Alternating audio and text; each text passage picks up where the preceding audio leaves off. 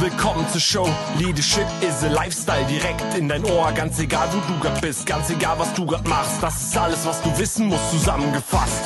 Du willst nach oben oder dass alles so bleibt. Du willst ein bisschen glücklicher oder erfolgreicher sein. Du willst, dass du Ziele erreichst. Dann nimm dir doch die nächsten Minuten für dich Zeit. Denn das ist, was Leadership is a Lifestyle heißt.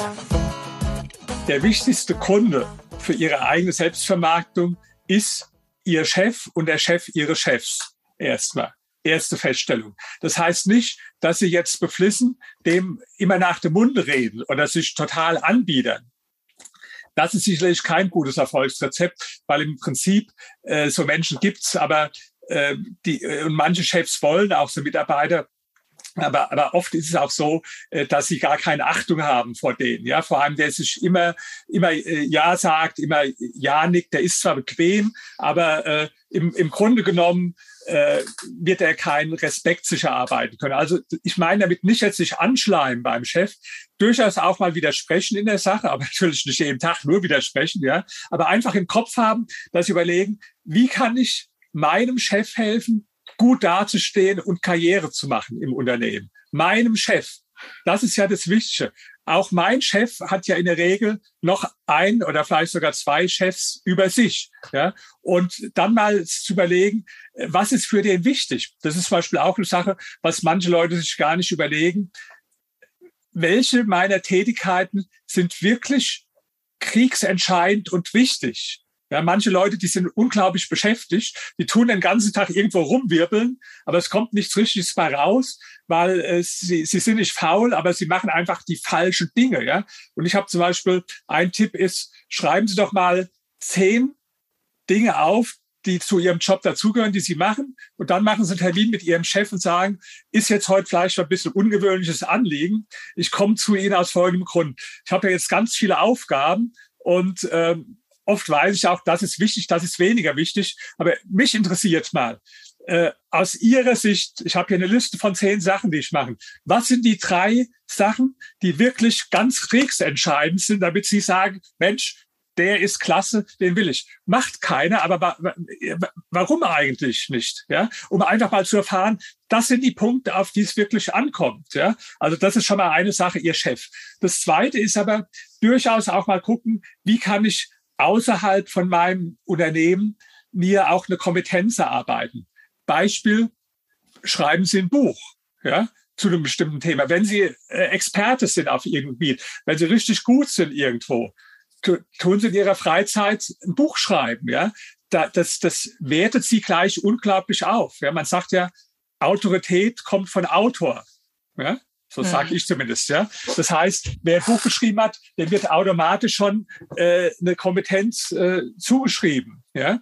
Und da werden sie natürlich schon dann auch auf Neider, das gehört dazu, wer erfolgreich ist mit sowas, wer dann ein Buch schreibt, ja, in der Firma, da wird es natürlich Kollegen geben, die sagen, Mensch, hat er zu viel Zeit oder macht er sich da wieder wichtig, jetzt schreibt er auch noch ein Buch. Das ist das, was ich gesagt habe, das muss man dann mal beiseite drängen, allen zu gefallen und am Schluss auch noch den Neidern zu gefallen, ja. Das gelingt nie, weil wenn sie erfolgreich sind, dann haben sie immer Neider, ganz äh, automatisch. Also, aber das ist auch ein Tipp, schreiben Sie in der Fachzeitschrift vielleicht mal einen Beitrag, schreiben Sie auch mal ein Buch, dass man außerhalb Ihrer Firma sie auch kennt, weil das wird auch innerhalb der Firma den Marktwert erhöhen. Und wenn Sie dann innerhalb der Firma nicht weiterkommen irgendwann, weil Sie sagen, da ist eine absolute Blockade, da ist irgendwo ein Chef, eine Struktur, da komme ich nie weiter, dann haben Sie damit aber äh, einen Marktwert oder eine Bekanntheit aufgebaut, die es auch für Sie viel einfacher macht, ja, woanders anzuheuern. Also ich glaube, wenn Sie jetzt einen Kunden hätten, der irgendwo Experte ist für ein bestimmtes Gebiet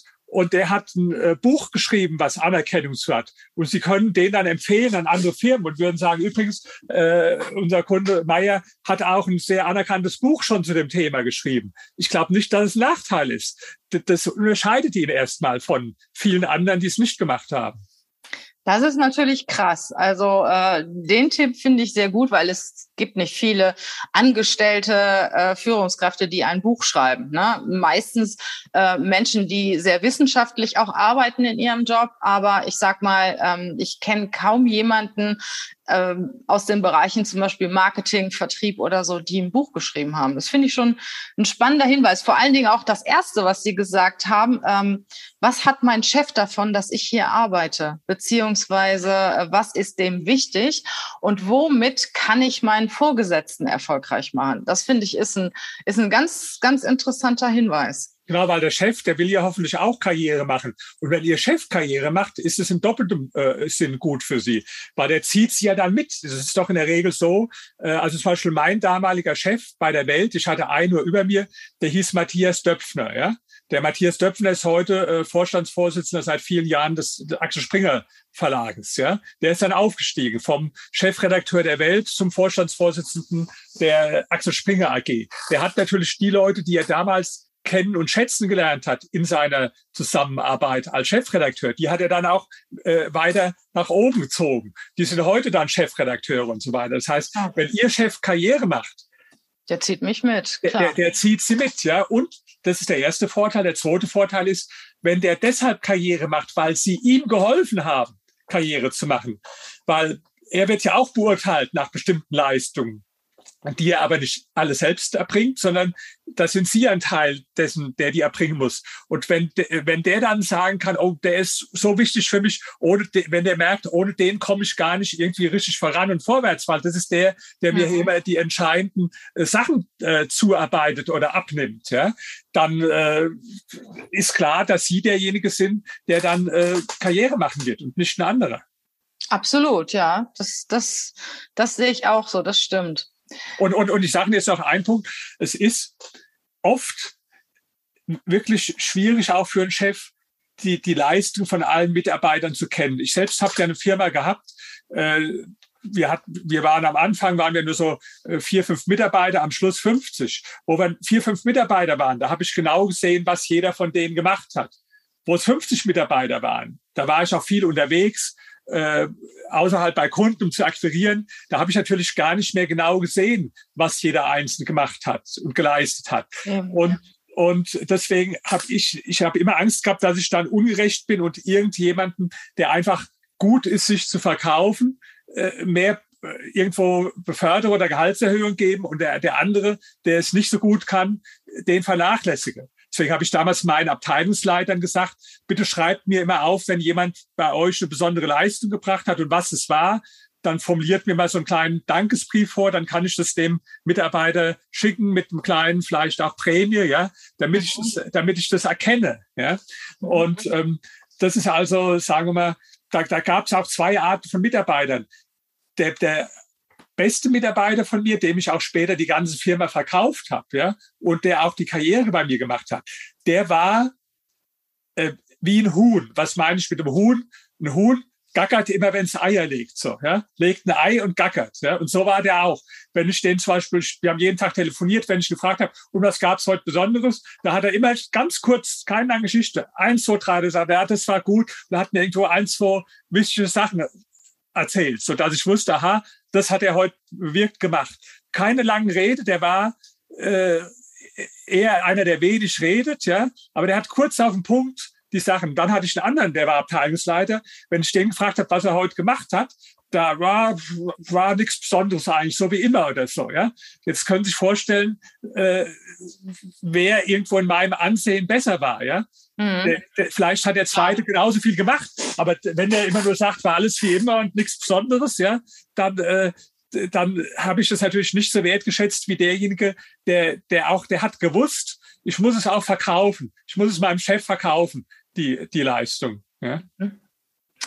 Es ist ja so, man, man sagt ja, dass man auch in das richtige Umfeld muss, um auch, äh, ich sag mal, bekannt zu werden, weiterzukommen, äh, vermögend zu werden, was auch immer. Also Sie haben mal so ein schönes Beispiel von einem Taxifahrer gebracht. Das ist mir noch in Erinnerung. Äh, wenn der Taxifahrer nur in seinem Umfeld andere Taxifahrer kennt, kommt er nie weiter und bleibt sein Leben lang Taxifahrer. Und ähm, es ist aber doch so, dass die Menschen, die sagen wir mal zwei, drei, vier Stufen weiter sind als ich, ja überhaupt kein Interesse daran haben, äh, mich da irgendwie zu promoten oder mich da einzubeziehen. Wie komme ich denn ich sag mal, in, in diese Gruppen, wie, wie kann ich an diese Menschen kommen, ähm, von denen ich lernen kann? Ja, also da, da haben Sie recht. Das ist in gewisser Weise tatsächlich nicht so ganz einfach, ja.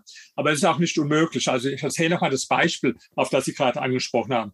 Da war eine längere Taxifahrt und ich habe so mich äh, ein äh, bisschen gehalten mit dem Taxifahrer und habe ihn gefragt, äh, was er so macht. Er hat gesagt, ja, Biologie studiert und dann, ich habe gedacht, na, der hat da abgebrochen wahrscheinlich. Ja. Sagt er, nee, nee, er hat abgeschlossen, auch gut abgeschlossen. Da sage ich, ja, ich verstehe gar nicht, warum Sie dann Taxi fahren den ganzen Tag. Und dann hat er mir eine ganze Geschichte erzählt, warum alles was nicht geklappt hat. Ja. Ähm, und dann habe ich ihm äh, gesagt, äh, also er sagte, fragt mich dann, was soll ich denn machen? Da habe ich gesagt, also ich würde ihm mal empfehlen, sich mal drei Monate lang nur mit Menschen zu umgeben, die zehnmal mehr verdienen äh, als sie selbst. Und da hat er gesagt, ich kenne die gar nicht. Ja, was machen denn Ihre Bekannten? Ja, der eine ist arbeitslos, der andere fährt auch Taxi. Ja. Genau. Dann habe ich gesagt, naja, solange sie sich nur in dem Umfeld bewegen, ist er vielleicht doch der, der Größte, weil er überhaupt einen Job hat oder so, ja. Oder weil er vielleicht irgendwo noch zehn Prozent mehr verdient als der, der andere Taxifahrer neben ihm, ja. Da ist er natürlich äh, in einem Umfeld drin, äh, von Leuten, die, die vielleicht nur den ganzen Tag meckern, die da oben und die machen alle ihr Ding und wir da unten haben sowieso keine Chance und wo er immer noch so negatives Denken eingeträufelt bekommt.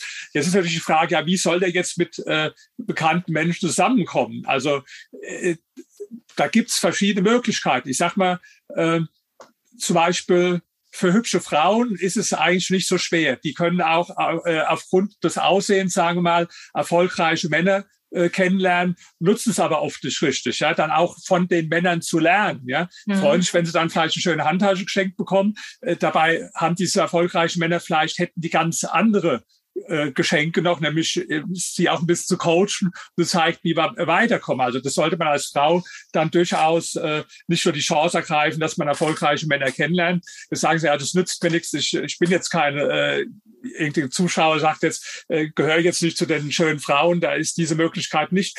Was haben Sie dann für Möglichkeiten? Ja, ähm, machen sich irgendwo nützlich für jemanden. Also zum Beispiel, ich habe einen Mitarbeiter, der, den habe ich mal auf dem Seminar kennengelernt und ich habe jemand gesucht, der mir so gewisse Sachen abnimmt. Ja, also zum Beispiel wo ich mich auch nicht so gut auskenne, diese ganzen, ich habe so viele Webseiten und was man da online stellen muss und äh, dies und jenes, äh, Sachen, die ich nicht äh, zeitlich nicht machen kann und auch zum Teil auch gar nicht weiß, wie das geht. Und dann hat der, der der arbeitet äh, eigentlich äh, irgendwo im öffentlichen Dienst, ja, ist da auch äh, erfolgreich und äh, ehrgeizig, aber ähm, der hat dann gesagt, ich, ich nehme als Nebenjob praktisch das bei Ihnen an, ja, dass, dass er für mich arbeitet. Ja. Da, dadurch ist er natürlich in eine ganz andere, äh, durch den engen Kontakt mit mir, Denkweise und Welt vielleicht oft unbewusst äh, reingekommen, ja. Der hat dann angefangen nebenbei selbst Kurse, äh, wie man äh, vermögend wird, an der Volkshochschule zu geben zum Beispiel, hat dann irgendwo einen Lehrauftrag bekommen, macht jetzt auch innerhalb von seinem Amt äh, da Karriere und so weiter. Ja, das heißt also, der, der hat nicht überlegt, also mir schreiben fast jeden Tag Leute, ja, Zittelmann, ich möchte, dass Sie mein Coach werden oder mein Mentor. Erstens, ich habe dafür keine Zeit, ja, und zweitens, ehrlich gesagt, ich würde mich dann fragen, was bringt mir das dann so? Ja, mhm. äh, Geld will ich dafür nicht nehmen, ja, aber was, was soll mir es jetzt bringen? Meine Zeit ist knapp. Ähm, da, da bin ich auch irgendwo, wie die meisten Menschen, egoistisch, dass ich sage, ähm, äh, nee, wenn, wenn aber jetzt die Menschen die überlegen sich gar nicht, was kann ich für den Zittelmann tun, sondern die überlegen nur, was könnte der für mich tun. Mhm. Ja? Das ist natürlich schon mal äh, das, die, die Art von Denken. Ja. ja, dann ist auch einfach manchmal nur so, dass man es versucht. Ja, also mir schreiben auch, ich kriege jeden Tag so viele Mails von Leuten, die gesagt, die wollen mich dann kennenlernen oder äh, essen gehen oder gecoacht werden. Ähm, früher habe ich einfach dann immer höflichen Brief geschrieben, habe gesagt, äh, nee, also ähm, tut mir leid, ich habe dafür keine Zeit und habe denen aber ein signiertes Buch von mir geschrieben als kleines Dankeschön. Von Dann habe ich irgendwann mal gedacht, warum soll ich nicht den einen oder anderen mal kennenlernen von denen? Äh, natürlich nicht bei allen. Und jetzt manchmal so nach einem Zufall, wo es mir gerade oder interessant erscheint, jetzt lade ich so dreimal im, im Jahr Leute dann zum Abendessen ein, so 20, 25 Leute, die mir mal geschrieben haben, Ach, die ich gar nicht ich gar nicht kenne, ja, die, die natürlich dadurch mich und auch andere interessante Leute äh, kennenlernen, äh, kennenlernen können. Ja? Und vielleicht haben sie ja irgendeine Fähigkeit auf irgendeinem Gebiet, äh, wo ein anderer erfolgreicher Mensch das, das nicht hat. Ja? Vielleicht, was weiß ich, vielleicht sind sie in der Freizeit Karatekämpfer mit dem, äh, mit dem dritten Dan, des schwarzen Gurt, ja, und äh, können irgendwo privat irgendeinem Vorstandsvorsitzenden, der da den Ehrgeiz hat, er will mal Karate oder äh, Taekwondo oder Kung Fu machen, können den dann äh, was beibringen und sagen, ich will dafür gar, gar kein Geld oder was haben, sondern ich möchte hier von Ihnen auch ein bisschen äh, was äh, zurückbekommen. Als Beispiel, ja. Oder vielleicht sind Sie jetzt irgendwo ein Typ, der der unglaublich gut dran ist, immer Frauen kennenzulernen. Und jetzt äh, haben sie irgendwo einen Treffen im Sportstudio, der ist viel erfolgreicher als die, aber der kann das nicht. Ja? Dann sagen sie, okay, ich, ich bringe dir das jetzt dabei, äh, wie man jetzt, äh, wie man jetzt äh, äh, hübsche Frauen kennenlernt oder anspricht, mal als Beispiel. Also sie haben sicherlich irgendeine Fähigkeit, die, die jetzt ein anderer, der sonst erfolgreicher ist, nicht hat. Und wenn Sie die in die Waagschale werfen und sich nicht überlegen, was kann der andere für mich tun, sondern was kann ich jetzt für einen anderen tun, dann dann haben sie auf jeden Fall eher eine Chance, auch Menschen zu kennenlernen, äh, kennenzulernen, die sonst in anderen Bereichen vielleicht viel erfolgreicher sind. Und dann muss man es natürlich machen, einfach. Ja, also ähm, äh, einfach mal, das ist auch das Gesetz der großen Zahl. Ja, wenn Sie jetzt, äh, sagen wir mal, permanent auf Leute zugehen, die erfolgreich sind als Sie und versuchen, die kennenzulernen und da auch nicht so eine große Frustrationstoleranz haben, dann gelingt ihnen das. Ich weiß noch, ich war zum Beispiel selbst im, im Urlaub mal in, in, in Bali und da habe ich ein Buch von einem Autor gelesen, den ich sehr schätze, Jim Rogers. Das ist so einer der erfolgreichsten Investoren der Welt, der schon sehr jung reich wurde und der ist dann später hat er Weltrekord aufgestellt, weil er als erster mit Motorrad um die ganze Welt gefahren ist in drei Jahren. Und später nochmal ein Weltrekord, weil er dann in zwei Jahren mit dem Auto um die ganze Welt gefahren ist. Ja. Und den fand ich interessant. Und da war ich in Bali, habe dessen neues Buch gelesen. Und dann habe ich äh, gelesen, dass der jetzt in Singapur wohnt und ich wusste, dass ich nächste Woche sowieso in Singapur bin. Und da habe ich ihm geschrieben, also Sie kennen mich nicht, aber ich kenne Sie. Ich habe Ihre Bücher gelesen, ich bin nächste Woche in Singapur, äh, darf ich Sie zum äh, Essen einladen. Mhm. Ja? So, die Mail hat mich ja nur drei Minuten gekostet. Ja? Äh, klar, ich wusste jetzt nicht, ob der antwortet. Ich hatte eher mit gerechnet, dass er nicht antwortet. Aber er hat geantwortet, wir haben uns dann getroffen. Wo ich das nächste Mal in Singapur war, haben wir uns auch wieder getroffen. Ja? Und äh, man muss es halt machen einfach. Ja? Äh, ich meine, da kommt niemand und klopft bei mir in die Tür und sagt, äh, ich bin hier zehnmal erfolgreicher als du und ich möchte das, das für dich tun. Das wird nicht passieren so. Ja? Mhm. Interessant. Wen möchten Sie denn noch kennenlernen? Ach, da gäbe es äh, ganz viele Leute, die ich gerne kennenlernen würde. Also zum Beispiel Arnold Schwarzenegger, den, den habe ich schon mal zweimal kurz gesehen, die Hand gedrückt, aber nicht äh, kennengelernt. Ja, den äh, bewundere ich sehr. Oder äh, Warren Buffett zum Beispiel. Also da gäbe es schon sehr viele Menschen, die ich äh, gerne mal kennenlernen würde. Ja. Interessant.